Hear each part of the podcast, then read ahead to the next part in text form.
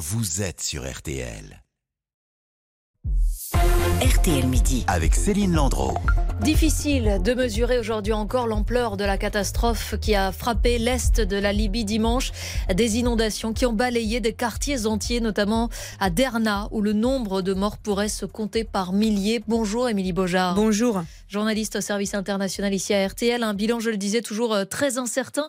Mais la Croix-Rouge parle déjà de 10 000 disparus. Et oui, il est impossible pour l'instant de dresser un bilan, et cela pour plusieurs raisons. Des régions qui ne sont pas sous le contrôle du pouvoir central, peu de secours et peu d'organisations humanitaires sur place. Les informations nous parviennent donc difficilement. Les témoins sur place parlent de personnes emportées dans les immeubles par les eaux, des corps qui flottent partout en ville. Tout cela dans un pays qui n'est pas prêt à résister aux phénomènes naturels extrêmes. Aucun ordre d'évacuation n'avait été émis, même si les autorités savaient que la tempête arrivait. Et on parle déjà de 30 000 déplacés.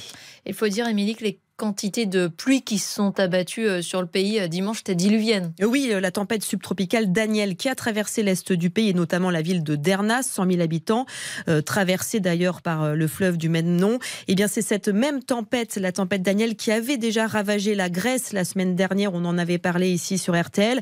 En Libye, son extrême violence a provoqué l'effondrement de deux barrages, ce qui a rendu, selon les mots de l'ONU, la situation catastrophique et incontrôlable.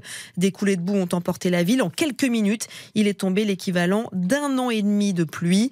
Je vous propose de réécouter le témoignage de cet américano-libyen qui a perdu une partie de sa famille dans cette euh, catastrophe. Dans cette catastrophe, il est joint par Ariane Lavrieux.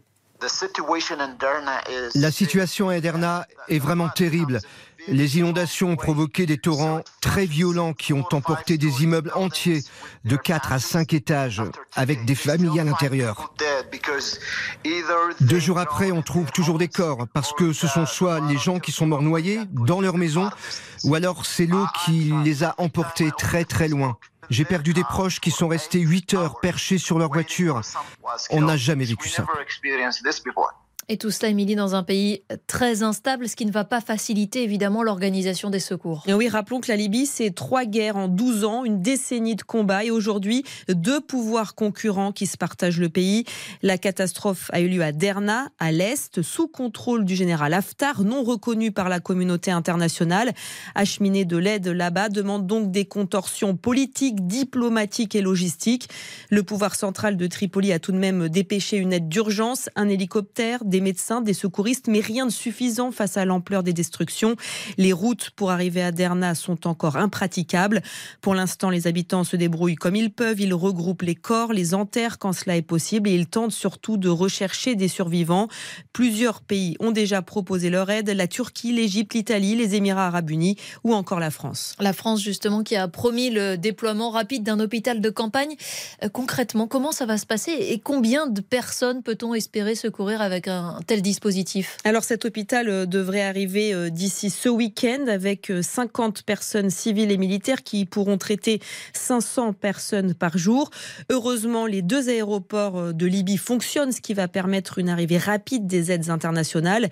L'urgence maintenant, c'est de secourir les personnes encore bloquées par les flots, puis ensuite de traiter les eaux, rétablir les communications.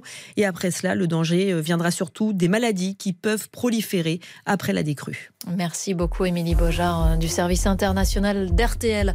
On marque une pause. Dans un instant, RTL midi, votre vie. On va parler de vos nuits. Comment bien choisir sa literie pour bien dormir? Matelas, sommier ferme ou moelleux. Bien dormir, à quel prix? À tout de suite. Jusqu'à 13h. RTL midi. Avec Céline Landreau.